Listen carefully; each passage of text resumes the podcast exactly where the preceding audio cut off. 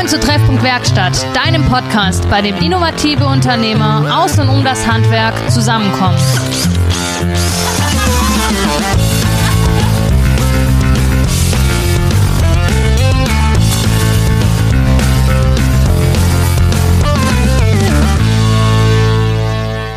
Hallo und herzlich willkommen zurück zu einer neuen Folge Treffpunkt Werkstatt. Heute die Sommerfolge, macht's wie wir, holt euch ein Bier. Und ähm, die heutige Geschichte startet damit, dass unser Gast letzte Woche mal wieder gemerkt hat, was es heißt, eine Familie zu haben. Und zwar war die Familie nicht da, weil sie im Urlaub war. Und er hat den Haushalt alleine geschmissen und dann doch wieder gemerkt, was die anderen auch machen. Hallo René, schön, dass du da bist. Hallo Hanna, hallo Jan. Und natürlich auch hallo Anna, schön, dass du auch wieder da bist. Hallo René, hallo Jan, schön da zu sein. Genau, das war die Einleitung diese Woche. So, so eine ein bisschen untypische Einleitung. Du hast ähm, in deiner Geschichte betont, dass es halt schon auch ähm, erstaunlich war, was so alles im Hintergrund im Haushalt doch alles läuft. So mit Haustieren, Haushalt machen, Essen, kochen, dann doch alleine essen, nicht so geil und am Ende doch richtig happy, deine, deine Mädels, wie du es schön ausgedrückt hast, wieder zu haben. Wie war, wie war die Erfahrung für dich? Wie war die Woche? Ja, die Woche war äh, relativ entspannt am Anfang, weil das Haus stand leer. Ähm, alle waren unterwegs. Die einen waren in Griechenland im Urlaub, die andere war auf einer Sommerschule kurz vor Heidelberg. Und ja, ich war eigentlich mit meinen Haustieren, zwei Hunde, zwei Hasen, komplett allein. Und ja, ich habe es halt laufen lassen. Du hast die Fische vergessen. Die, die Fische, leben aber noch. Genau, die leben noch, ja. Okay. Bei den Hasen muss ich dann feststellen, dass die doch relativ viel Futter brauchen jeden Tag. Da hatte ich mir ehrlich gesagt so gedacht, naja, komm, ein halber Apfel, eine Karotte und ein halber Salat tut's auch, aber nee, die haben das jeden Tag weggeputzt. Und sind jetzt 15 Kilo schwerer als Nö. die Woche vorher. Also was vorne reingeht, kommt bekanntlich hinten auch wieder raus. Also den Hasen geht's gut. Okay. Stell dich doch kurz vor, René. Du hast jetzt, ähm, ich glaube, der Jan hat es eingangs gar nicht gesagt. Der hat nur deinen Namen gesagt, René. Mhm. Aber wer bist du? Was machst du? Und warum bist du hier bei uns? Ich hatte schon gedacht, die Frage kommt nie. Also, ähm, 1, 45 Minuten reden wir über Hasen. Herzlich willkommen. Der René hat natürlich auch einen Nachname. Mein Name ist René Schwarz. Ich bin 43 Jahre alt, wie schon eingangs erwähnt, verheiratet, zwei Kinder, zwei ganz tolle Hunde, eine ganz liebe Frau und ich habe in Bleidelsheim eine Gerüstbaufirma mit dem Namen Schwarz, wie kann es anders sein? Aktuell beschäftigen wir 17 Mitarbeiter, vom Helfer über den gelernten Gerüstbauer zum staatlich geprüften Kolonnenführer bis hin zum Meister. Selbstständig bin ich jetzt seit dem Jahr 2008 und ja, der Firma geht's gut, meinen Jungs geht's gut und alle sind eigentlich immer wohl auf. Schön. Bildet ihr auch aus? Wir bilden auch aus, ja. Ihr bildet auch Aktuell haben wir einen Azubi, der kommt jetzt ins zweite Lehrjahr und ja, er stellt sich ganz gut an. Sagen wir Das mal. sich doch schick an. Ja. Ähm, ja, das ist Tatsache auch der Grund, warum du hier bist. Du bist Gerüstbauer und ähm, das ist ja jetzt im Handwerk kein, also ein Gewerk, das, das jeder kennt, das jeder braucht. Aber ähm, ja, über das, glaube ich, wenige viel wissen. Und du ähm, hast da schon, schon irgendwie einen, einen breiten Wissensstand. Ähm, bist ja nicht nur Gerüstbauer selber, sondern auch Sachverständiger. Und deswegen bist du heute hier. Ich freue mich tierisch auf das Gespräch. Ich habe das schon lange hingefiebert auf dieses Gespräch heute. Ich finde es cool, dass wir jetzt am Tisch sitzen hier mit, mit dem Jan zusammen Der ja auch immer mehr Gerüste braucht. im Solarbereich. Ja, das wird ein immer heißeres Thema. Also Arbeitssicherheit, Gerüst, das wirst du ja, wenn du 2008 angefangen hast, dich selbstständig zu machen, dann wirst du ja auch gemerkt haben, wie es quasi sich verändert. Also ich meine, gefühlt war 2008 ein Gerüst halt ein Gerüst und mittlerweile mit Schein und Überwachung und Abnahme und Mindestabstand und so weiter. Wie ist dein Gefühl oder wie, wie hast du die Entwicklung so mitbekommen, der Wichtigkeit der, der Gerüste? Also in Fachkreisen wird es meistens Schwarz-Standard genannt. Das heißt, es ist ein Gerüst, was einfach unseren Anforderungen entspricht. Und das machen wir nicht erst seitdem es neue Regelungen gibt, sondern schon, schon seit Beginn der Zeit, also 2008, seit meiner Selbstständigkeit, haben wir die Gerüste eigentlich immer in der Form erstellt, wie sie vom Hersteller nach Aufbau- und Verwendungsanleitung vorgegeben werden. Und ähm, ja, man muss ja auch immer im Klaren sein darüber, wie stelle ich die Gerüste? Stelle ich die so, dass ich viel Geld verdiene, also schnell und schlampig, oder stelle ich die Gerüste so, dass der Kunde sich freut, dass er ein vernünftiges, anständiges Gerüst hat und er weiß genau, ich zahle lieber ein paar Cent mehr und ich nehme den Schwarz immer wieder, anstatt auf einem schlampigen Gerüst naja, zu arbeiten und noch das Leben von seinen eigenen Mitarbeitern zu riskieren. Kann ich nur bestätigen, wir sind ja Kunde beim René seit vielen Jahren und ähm, Ja, ja. die Schwarzgerüste sind schon, die, die sind schon eine Nummer, hey. Also unsere Jungs ähm, meckern bei jedem anderen Gerüst Tatsache. Also jedes, das nicht von dir kommt, ist immer, da gibt's immer was zu meckern. Also das, oder beziehungsweise zu Recht auch zu beanstanden, weil sie einfach sich nicht wohlfühlen. Und ihr ja nicht nur die Gerüste baut, wie sie eurem, sag jetzt mal, wie du sagst, sind sie gut, sondern ihr denkt halt auch mit, was muss gemacht werden, wie, wie muss ich hinbauen, damit derjenige, der dann auch dieses Gerüst betritt, seine Arbeit so ausführen kann, dass er Spaß hat an dem, was er gerade tut und sich nicht irgendwie unter irgendeine Gaube klemmen muss oder unter irgendeine Traufe legen muss, damit er da in dem Bereich hinkommt. Also das baut ihr dann schon so, dass es passt. Was ist so, was sind so die Top 3 Schlampigkeiten? Schlampigkeiten von uns oder von anderen? Von euch habe ich ja gerade rausgehört, gibt es keine Schlampigkeiten. Nein, bei uns arbeiten natürlich nicht nur Maschinen, sondern auch ganz normale Menschen und auch die Menschen machen jeden Tag Fehler. Äh, Und auch wenn die Firma Schaf die allererste Kundennummer hat, die wir damals vergeben haben, äh, ja, passieren natürlich auch bei der Firma Schaf hin und wieder die ein oder anderen Fehler. Der Wandabstand passt nicht oder da muss ein Fallrohr montiert werden. Hm. Ähm, ja, da fährt man natürlich raus und baut das Nee, Gerüst das meinte ich jetzt gar nicht. Also das, das sind ja, das sind ja Dinge, die entwickeln sich ja beim Bau. Aber wenn du jetzt zu einem anderen Gerüst äh, kommst, was ist so das meiste, was du, was du siehst, was wo, wo, wo wo- woran du gleich erkennst, oh je, das, äh, das wird nix hier. Also so typisch kritische Fehler meinst du Ja. von anderen Gerüsten? Ja. Also meistens ist es ja so, dass äh, man ja erstmal den Aufstieg suchen muss an einem Gerüst. Also die wenigsten haben aktuell erkannt, dass Podesttreppe ab fünf Meter Pflicht ist. Das heißt außenliegender Podesttreppenturm. Diese ganz normalen Hühnerleitern, die man sonst so kennt, sind bis zu einer Höhe von vier Meter noch zulässig. Alles andere scheidet dann doch eher aus. Aber es liegt nicht immer nur an den Treppen, weil es, wir haben manche Bauvorhaben, wo wir auch keine Treppen einbauen, bedingt durch Platzmangel oder weil es der Kunde einfach nicht möchte. Ne, unsere Aufgabe ist nicht, den Treppenturm zu verkaufen, sondern uns eher nach den Kundenwünschen zu richten und zu orientieren. Aber die meisten Fehler, die man rein optisch äh, auch als Laie ganz gut sehen kann, man hat eine Dachkante, egal ob die gerade ist, als Flachdach ausgeführt oder ein ganz normales Satteldach oder ein Walmdach, dann werden oben in der Fanglage einfach nur vier Geländer angebracht, ohne das entsprechende Sicherheitsnetz. Und das ist einfach nicht Stand der Technik. Das ist nicht im Sinne der Aufbau- und Verwendungsanleitung. Da gehört immer ein Netz rein. Die Hersteller haben da zum Teil schon manche Tricks drauf, dass zwischen dem zweiten und dritten Geländer einfach der Abstand so groß ist, äh, nach der alten DIN 4420, dass man einfach ein Geländer einbauen muss. Da kommt man gar nicht drum rum. Die wenigsten wissen das aber nur. Dann geht es weiter über Konsoleabstrebungen, also 70er Konsole nach außen in der Fanglage, äh, als leichte Ausführung. Da machen die wenigsten so, eine- so eine Querstrebe unten dran. Ja, wir sagen Blitzer dazu. Ist 1,77 lang, wird runtergeschraubt und dann hält es bombenfest. So, und dann geht's weiter natürlich über Verankerung eines Gerüstes. Jeder ist der Meinung, ach komm, das ist doch hier mit einem äh, Strick an der Dachrinne gut angebunden. Wo soll das hin? Nee, dem ist natürlich nicht so. Das fängt, wie gesagt, bei Kleinigkeiten an, aber manche Gerüste sieht man schon auf den ersten Blick, dass die nichts können, dass die nichts taugen und dass die Leute, die es aufgebaut haben, einfach nicht die entsprechende Fachlichkeit nachweisen können. Jetzt sind wir schon so richtig deep drin im Thema. Und ähm, Gerüstbauer ist ein Thema, da, da merkt man, da kennst du dich voll aus. Das ist dein, deine Materie ähm, und du erlebst es natürlich auch tagtäglich. Wie ist denn das? Ähm, wie wird man denn bitte Gerüstbauer? Ähm, das ist ja jetzt, ich meine, Klempner, wir hatten es schon mal, ein Thema mit Marc. Klempner ist auch kein Beruf, den jeder kennt. Und ähm, wie, wie wird man Gerüstbauer? Wie entwickelt man den Berufswunsch und wie war denn dein Weg zum Gerüstbau? Wie bist du da hingekommen? Also natürlich hat man nicht das Ziel, wenn man aus der Schule rauskommt, yippie, ich werde jetzt Gerüstbauer, sondern das muss äh, einem irgendwie zufällig in den Schoß fallen. So war das bei mir auch.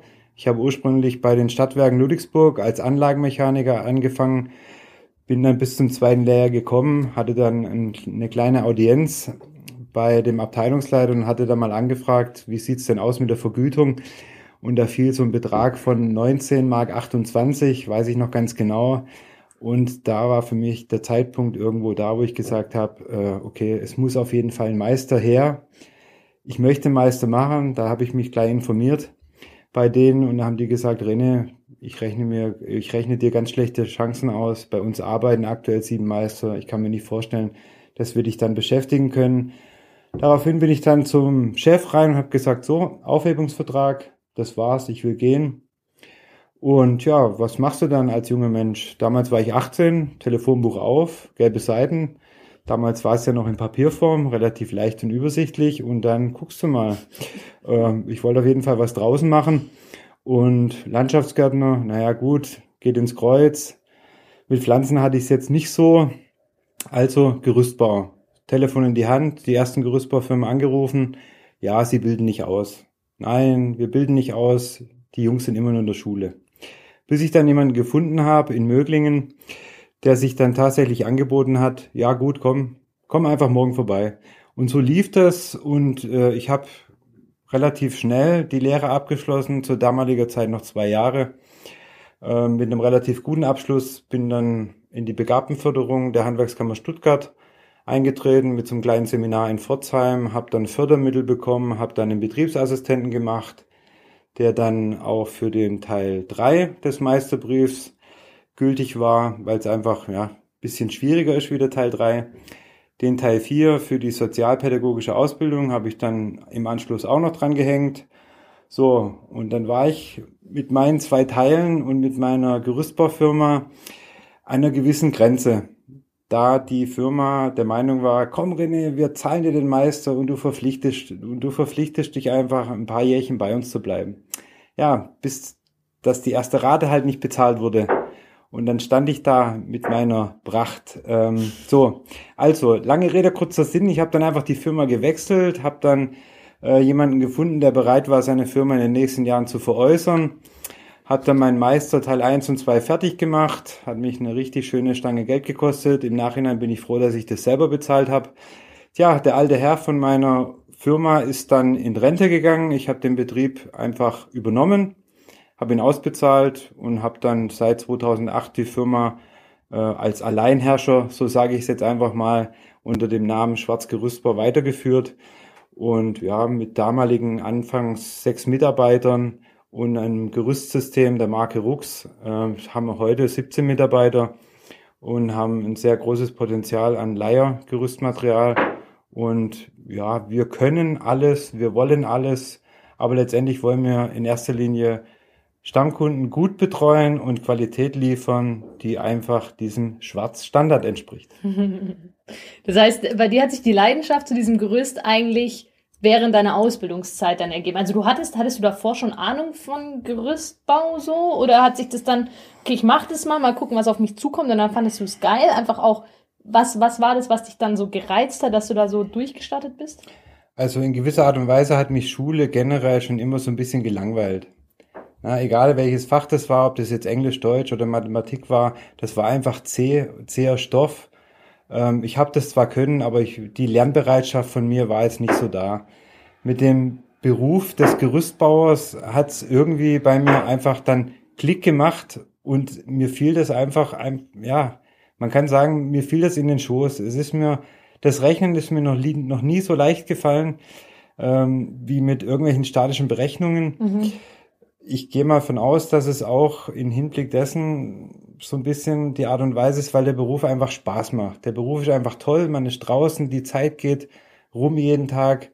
Ähm, ja, das muss einem einfach liegen. Und wenn man das erkennt, dass einem das liegt, dann gibt man eigentlich jeden Tag immer 100 Prozent.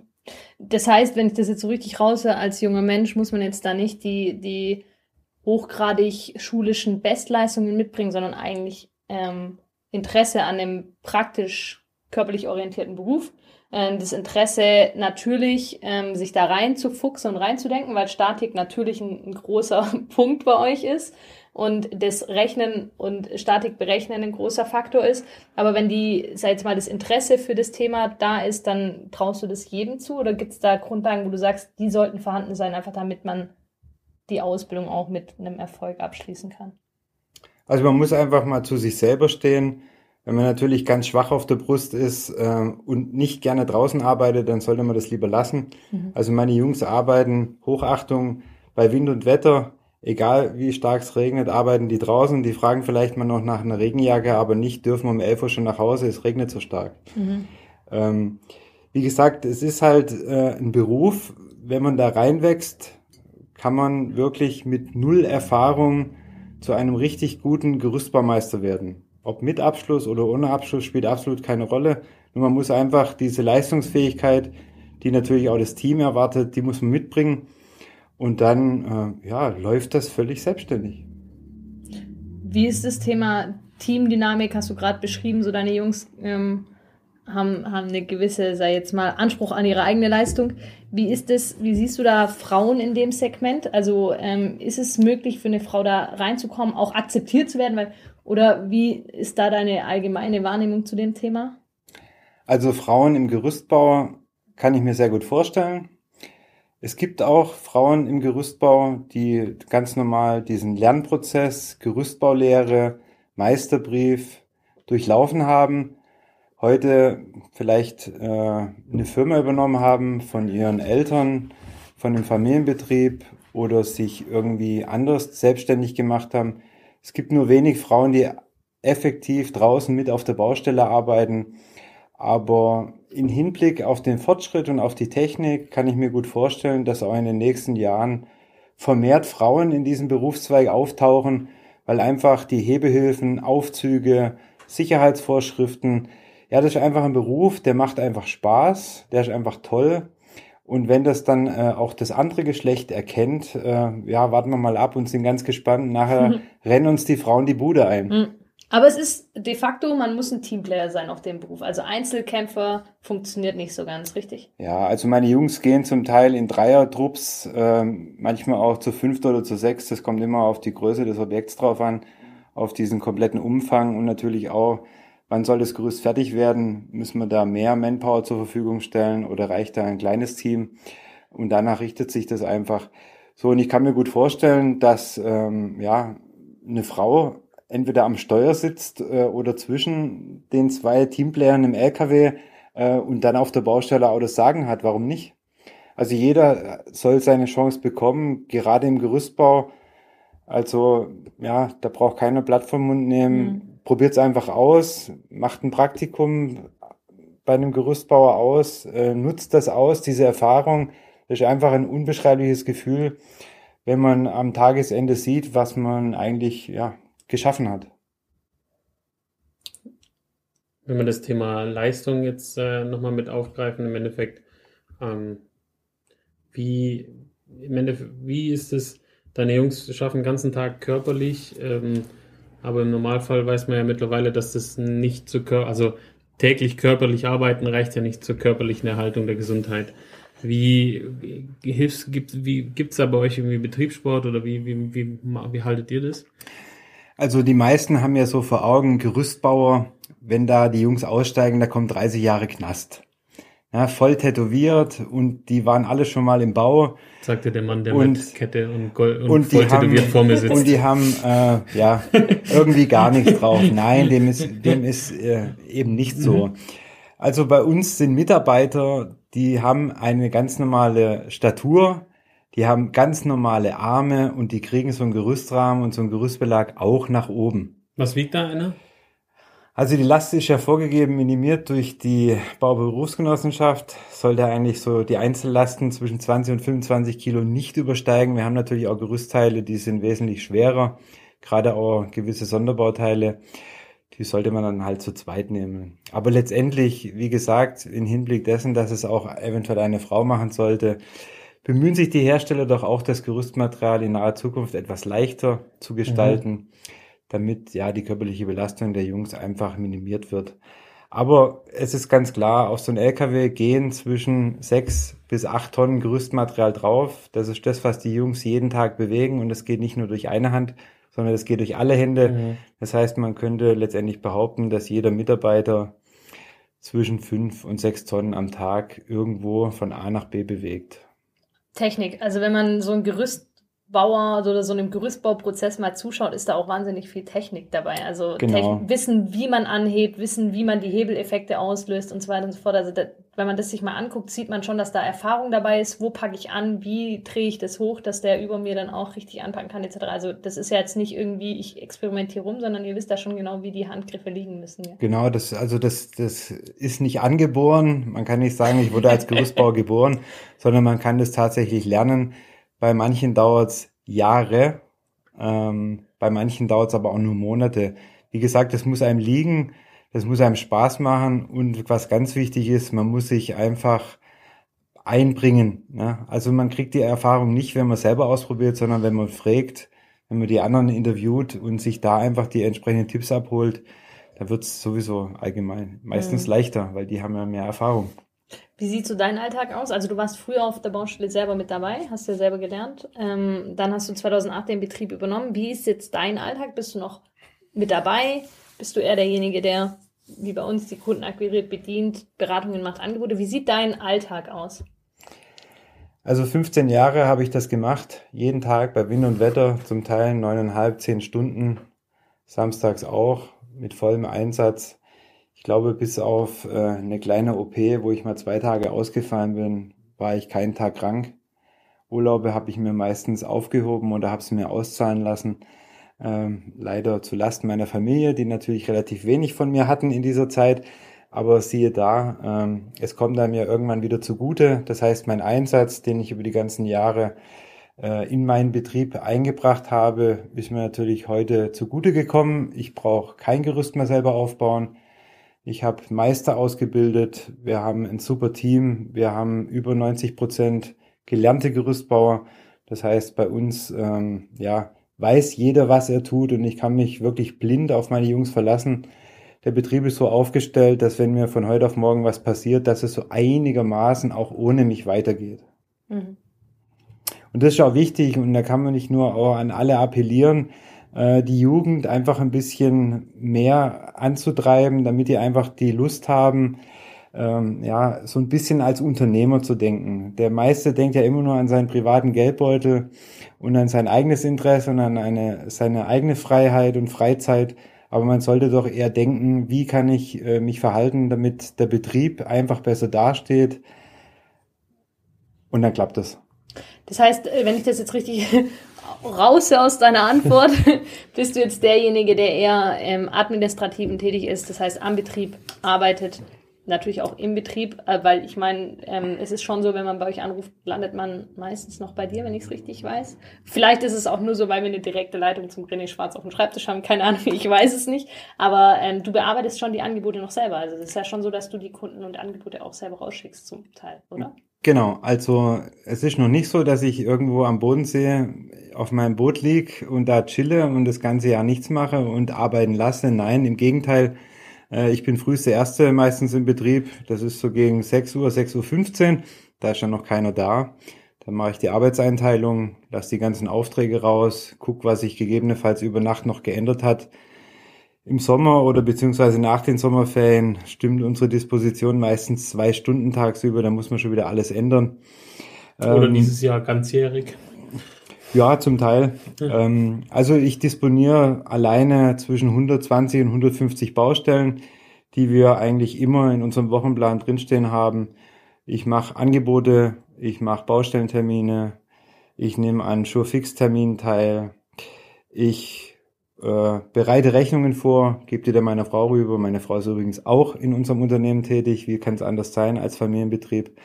Ähm, ja, letztendlich bin ich so ein bisschen das Mädchen für alles, aber ich bin doch auch immer wieder froh, wenn ich meinem Meister was in die Hand geben kann, um ihm zu sagen, komm, fall da mal raus, mess das auf, mach das Angebot.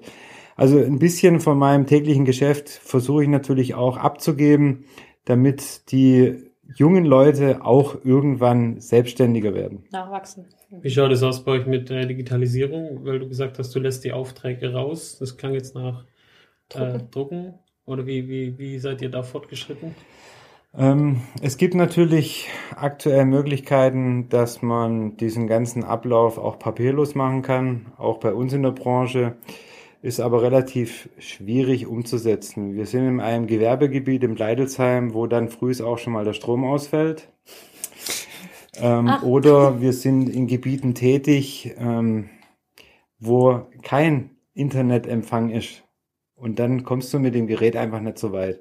Und es ist für mich einfach, äh, ja, der beste Weg, der ja einfachste Weg. Stuttgart also unterwegs. Nein, in Stuttgart geht's. ähm, Naja, es ist einfach wichtig, dass meine Jungs einfach das nicht nur visuell irgendwo auf dem Handy haben, sondern dass sie das einfach in der Hand haben. Die können das anfassen. Mhm. Das kann schmutzig werden. Es sind Gerüstbauer. Ähm, da geht's staubig her. Die verschütten auch mal einen Kaffee. Ich krieg meine Unterlagen auch mal wieder total verdreckt. Aber was soll's? Ähm, solange man es noch lesen kann. Genau, also es hat sich mittlerweile gezeigt, dass die Digitalisierung zwar in einer gewissen Art und Weise ganz gut ist, aber es ist vielleicht nicht für jeden Gerüstbauer was. Wir Ja. haben zum Teil, manche Trupps machen fünf bis sechs Baustellen am Tag, wenn es Kleinigkeiten sind. Also wenn die sich dann auch noch tagsüber mit diesem iPad auseinandersetzen müssten, äh, dann wird es schwierig. Ja, es wäre ist im Endeffekt die Digitalisierung ist ja auch mehr Entlastung innen als Entlastung außen. Also das Ja, aber du brauchst, du brauchst letztendlich immer jemanden, der das vorbereitet. Ja, ja, ja, ja. Aber im Endeffekt, der, der, Hinter, der Hintergedanke war ja schon der, dass du, ähm, dass du halt eben, wenn was verschüttet oder verloren oder sonst wie geht. Ja, es fängt schon damit an, das Ding muss jeden Tag geladen werden. das ja, heißt, ja, ja. es, ja, es ist nicht für jeden was, das ist klar. es, Also muss das- sich, es muss sich halt jemand wirklich darum kümmern. ja, ja. Es muss auch eingeführt werden. Ich hatte heute ein Gespräch ähm, mit einem Unternehmer, der ganz klar gesagt hat, hey, wir haben es jetzt endlich geschafft, unseren Prozess, alles, was reinkommt, wird digitalisiert und ist, ist bei uns im System. Aber ähm, Fakt, wir haben das System selber für unseren Betrieb aufbauen lassen, das heißt selbstständig, also individuell programmieren lassen, weil es halt nichts aus der Schublade gab, gab keine Lösung, die den Anforderungen entsprochen hat.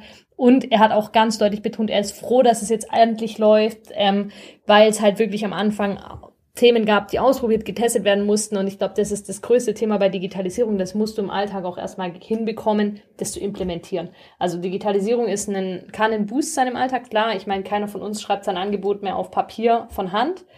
Ähm, aber es muss halt alles auch im Arbeitsalltag integrierbar und umsetzbar sein, beziehungsweise umgesetzt werden, bis es dann mal von dem System her float, von den Prozessen her angenommen werden kann. Und das ist halt auch was, was ja einfach Zeit braucht.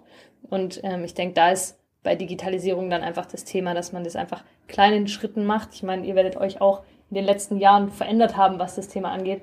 Und ähm, bei uns ist das Tablet auch noch nicht auf der Baustelle, weil wir es ähnlich sehen wie ihr. Es gibt Branchen, da ist es anders.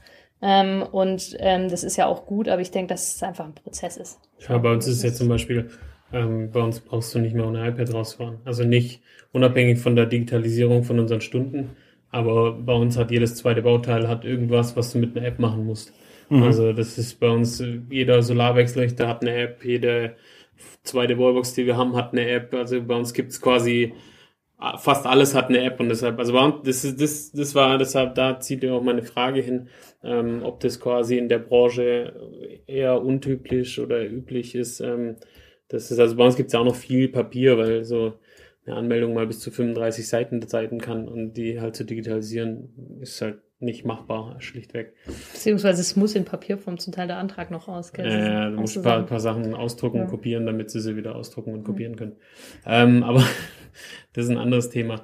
Ähm, ja, nee, das war eigentlich so die, die Hauptsache. Und wie, wie, wie, also du hast vorhin gesagt, eine Ausbildung zum Gerüstbauer geht über Zwei. schulisch, hast du vorhin gesagt? Ist es rein schulisch? Ist es nicht dual wie die anderen? Doch, also aktuell dauert die Ausbildung drei Jahre. Ah.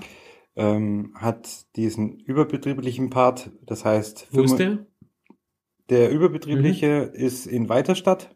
Walderstadt. Weiterstadt. Weiterstadt. Kurz, kurz vor Frankfurt ist das. Okay. Äh, es gibt insgesamt drei Berufsschulen, die das machen. Äh, das war Bernau, die sind jetzt äh, da raus, woanders hin. Ähm, und dann gibt's noch eine Schule in Dortmund.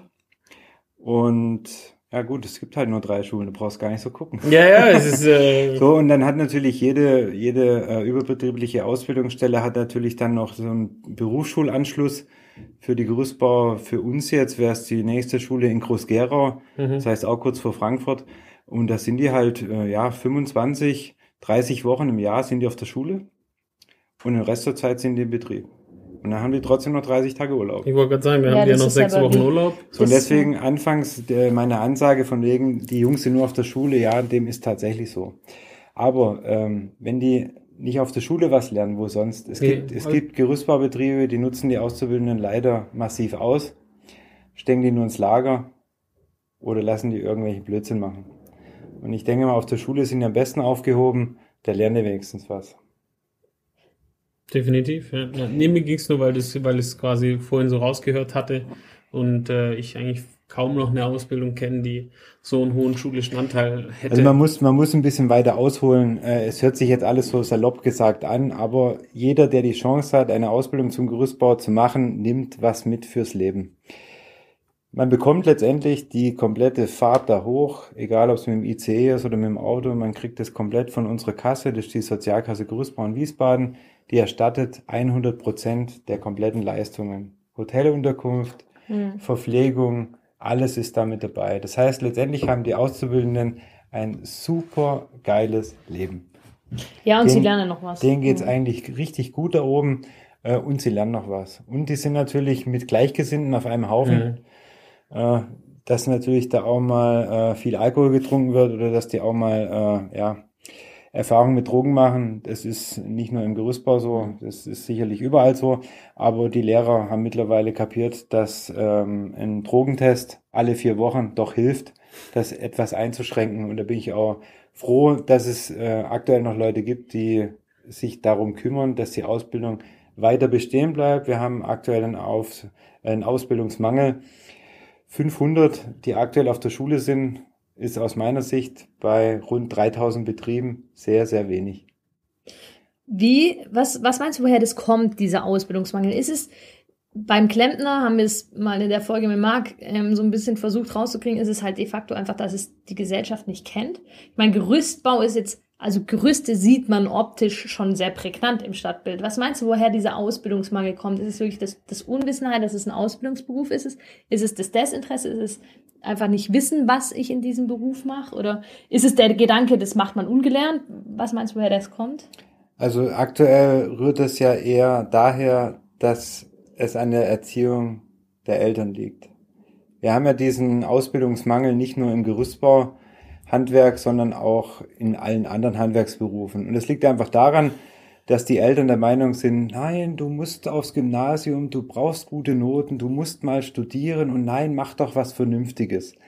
Leider muss man aber tatsächlich heute erkennen, Handwerk hat goldenen Boden und es wird auch in Zukunft so sein, dass die Handwerker irgendwann richtig viel Geld verdienen werden, weil es entweder keiner mehr machen will oder weil es einfach zu wenig von ihnen gibt. Und daher, ich kann jedem nur empfehlen, sucht euch einen Handwerksberuf, lernt das, werdet richtig gut, macht euren Meisterbrief und ihr seid wahrscheinlich die nächsten angehenden Millionäre. Was unternimmst du, um genau diesem Un diese Unwissenheit bei Eltern gegenzuwirken? Bist du da irgendwie aktiv auf der Ebene? Azubi-Werbung, bekannt machen des Ausbildungsberufs etc.? Also natürlich wissen die wenigsten, dass es überhaupt den Ausbildungsberuf zum Gerüstbauer gibt, beziehungsweise zur Gerüstbauerin. Die Damen sollten wir auch wieder erwähnen. Ja. ähm, Weißt du da, wie der Ausbildungsanteil ist?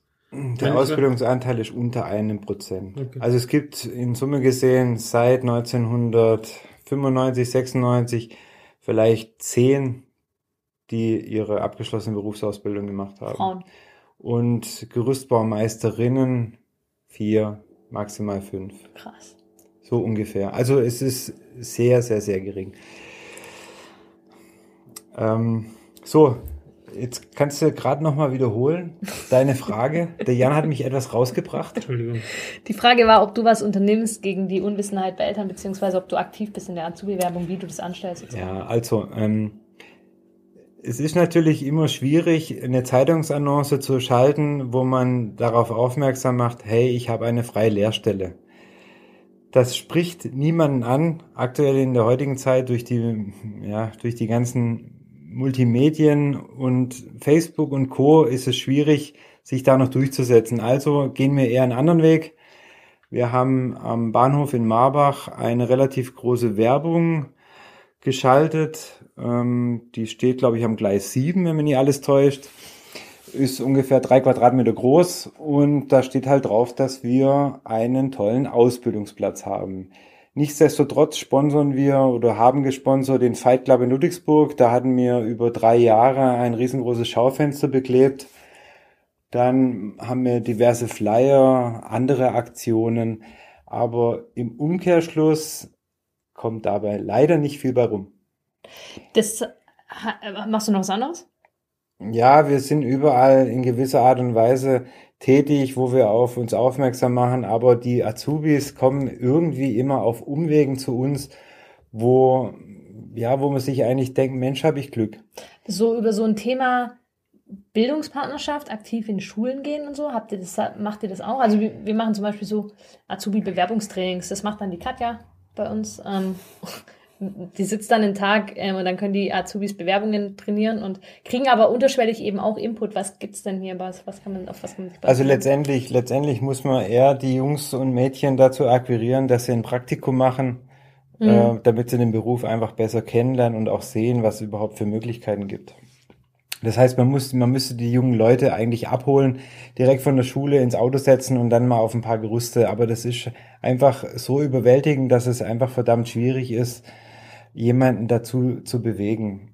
Mhm. Und nochmal, es ist schwere Arbeit, körperliche Arbeit und es ist bei Wind und Wetter draußen. Und da sagt halt bei den halt meisten, oh oh. Was ist dein Highlight als Gerüstbauer? Also wenn du sagst so, ey, das ist das Highlight, das ist für mich immer das, das, das gibt mir Gänsehaut und da, da bestätigt mich das immer wieder so, ey, ich habe den geilsten Job der Welt. So, für mich. Also letztendlich ist, sobald mein Wecker morgens klingelt, in meinem Kopf, juhu, endlich wieder Gerüstbauer. es ist leider so, man, man ist da irgendwo ein bisschen gefangen in seiner eigenen Welt. Ich habe es schon zum Teil meiner Frau so verkauft, wie es ist einfach nur ein geiles Computerspiel. Ähm, ja, es muss einem einfach liegen und dann hat man auch Bock, das zu machen. Dann rafft man sich auch auf, egal wie spät es dann am letzten Abend gewesen ist. Man geht gerne in den Betrieb. Und es ist nicht nur zu Zeiten als Chef, sondern auch, wenn man ganz normal als Gerüstbauer tätig ist oder als Kolonnenführer oder als Meister. Es macht einfach Spaß. Und das merkt man den Leuten an und man sieht das auch. Man sieht es auch an der Leistung von den Mitarbeitern. Aber es ist ja schon so. Ich meine, Gerüstbau, wenn ich jetzt so unser Gespräch der letzten, ich weiß gar nicht, wie lange wir uns schon unterhalten über dieses Thema, ist so dieses, ähm, der, die Kernpunkte, die immer wieder rauskommen, ist dieser Team Spirit bei euch einfach dieses, dieses gemeinsam bei Wind und Wetter im, ja, einfach Massen bewegen. Ich meine, es sind mehrere Tonnen am Tag, hast du vorhin gesagt.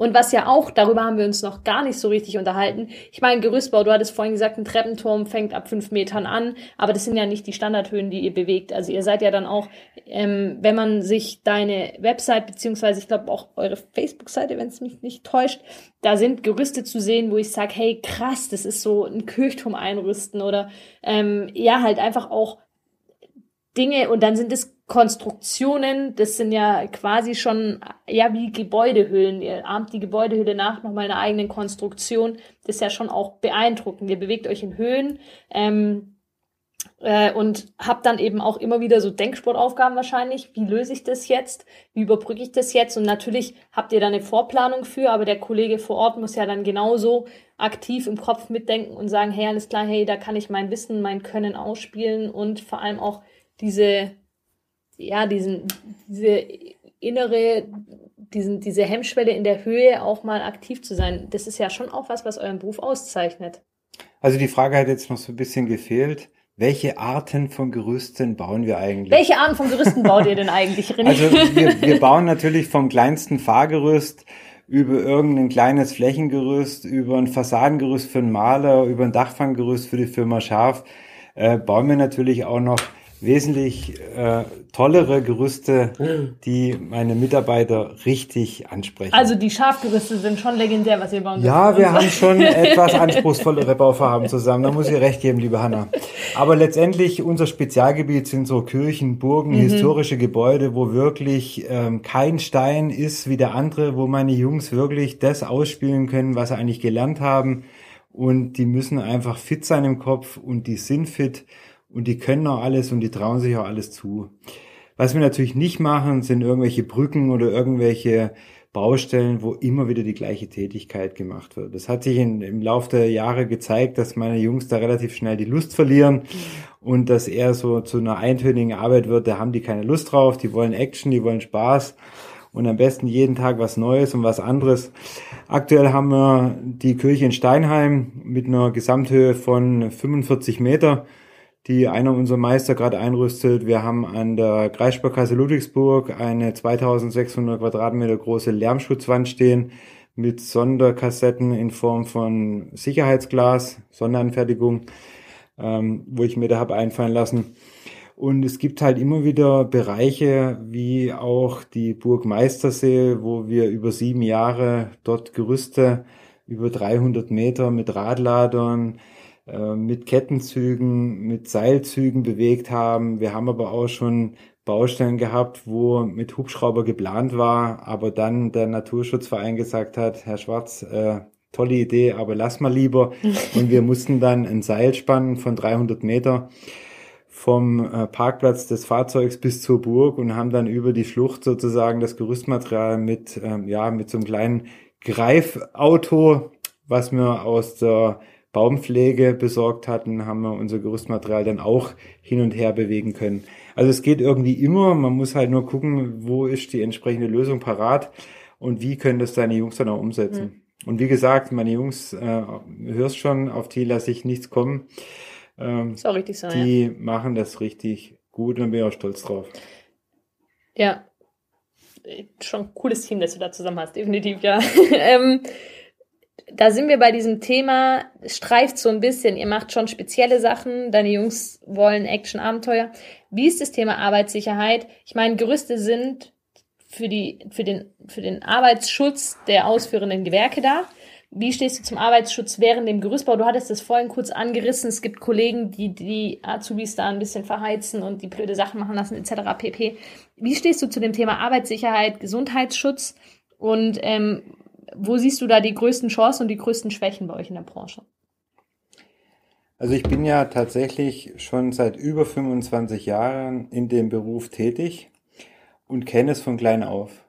Und von klein auf heißt, wir bauen das Gerüst ohne Helm, nach Möglichkeit noch mit Turnschuhen und ohne Schutz. Yippie, ich tanze auf 30 Meter Höhe auf einem 70 Zentimeter breiten Gerüstbelag und laufe da mit drei Gerüstrahmen 60 Kilo um irgendeine Ecke rum und freue mich meines Lebens. Noch. So war das mal. Ähm, man hat dann irgendwann angefangen, sich zu überlegen, nicht bedingt durch viele Abstürze der Gerüstbau, sondern einfach nur, man hat überlegt, wie schaffe ich es, die schwarzen Schafe vom Markt ein wenig wegzubekommen oder wie schaffe ich es durch Regelungen, Gesetze, das so zu gestalten, dass einfach die Lust am Gerüstbau ein bisschen verschlechtert wird. Sagen wir es mal so. So, mittlerweile alles, was zwischendrin war, blenden wir jetzt einfach mal ein bisschen aus. Aktuell muss das Gerüst mit einem vorlaufenden Seitenschutz erstellt werden. Das heißt, das Geländer ist bereits auf der nächsten Ebene vorhanden. Es gibt unterschiedliche Systeme, die die ganzen Hersteller jetzt so nach der Bauma vor zwei Jahren vor Corona da noch schnell auf den Markt geworfen haben. Es kommt zum Teil ganz gut an. Wir haben uns auch solche Systeme besorgt, haben die auch da, können die auch vorhalten, haben die in den meisten Fällen auch auf der Baustelle. Die Bereitschaft meiner Mitarbeiter hält sich da noch etwas in Grenzen. Es ist aber auch irgendwo verständlich, wenn du auf einem, ja, wenn du auf einem Neubaugebiet tätig bist, wo du drei, vier andere Gerüstbaufirmen siehst, die sich alle nicht drum kümmern, warum sollen sie sich dann selber drum kümmern? Aber sie müssen bei mir natürlich Sicherheitslehrgänge mitmachen, sie müssen dafür unterschreiben und siehe da, meistens, nicht immer, aber meistens erfüllen sie die Vorschriften zu 100 Prozent. Also wenn eine Kontrolle da ist, dann äh, haben die alles dabei. Die haben auch mal einen Helm auf und die haben auch mal eine PSA angelegt, weil es mit dem vorlaufenden Gelände halt mal nicht funktioniert hat. Und ich bin auch der Meinung, dass es sinnvoll ist, nicht nur einmal im Jahr zu schulen, sondern wöchentlich. Also in Zeiten vor Corona hatten wir donnerstags immer nur Unterweisung. Eine halbe Stunde vor Arbeitsbeginn kam bei den Jungs super an. Die haben mal was mitgenommen. Jetzt bin ich froh, dass fast jeder geimpft ist, dass wir das dann in nächster Zeit wieder fortfahren können. Es gab halt bisher nur diese ganz normalen Pflichtunterweisungen. Mhm. Ja, die sind einfach ein bisschen zu wenig. Aber nichtsdestotrotz, es gibt Firmen, die kümmern sich drum, die verfolgen den Arbeitsschutz. Wir beginnen diesen Arbeitsschutz langsam zu leben, weil wir wissen, es ist wichtig. Es ist vor allen Dingen wichtig, sich gegenüber anderen Firmen abzuheben, damit man nicht auf der Stelle stehen bleibt und der Stammkunde Firma Schaf zum Beispiel jemand anders nimmt, weil der sicherer und besser arbeitet, wollen wir natürlich auch nicht. Deswegen, wir müssen da ständig am Ball bleiben, damit einem nichts entgeht, damit man nichts verpasst. Und das Allerwichtigste ist natürlich, dass die Jungs abends gesund und munter zu ihren Familien kommen. Und dieses gesund und munter ist bei dem Spaß und bei der Abenteuerlust jeden Tag immer so ein bisschen die Schwierigkeit. Ähm, man muss die Jungs trotzdem hin und wieder aufwecken und rütteln und sagen, hey, mach das so, mach das so, begib dich doch nicht in Gefahr. Wenn du runterfällst, deine Frau und dein Kind, äh, ja, die Geschichte kennt ihr, wie es ja. weitergeht. Also man muss da schon ein bisschen gucken, dass man nicht nur an sich selber denkt, sondern auch mal an seine Familie und auch an sein Team, weil wenn uns einer zu Schaden kommt, fehlt er im Team, dann ist das Geheule groß, weil Ersatz zu finden ist meistens etwas schwierig. Und der Schock bei den Kollegen, und wenn der die Verlust. ja. ja. Nein, also ähm, bin ich voll bei dir. Ich finde, es ist auch jetzt ein guter Abschluss von diesem Teil 1 Bereich, weil das ein guter Übergang zu dem Teil 2 ist, den du gut begleitest. Ich meine, ähm, den Alltag des Gerüstbauers hast du gut ausgeführt, was Ausbildung bedeutet zum Gerüstbau etc. pp. Aber du bist ja nicht nur Gerüstbauer, sondern bist auch Sachverständiger zum Gerüstbau, also im Gerüstbau. Und diese Folge hört ihr nächste Woche.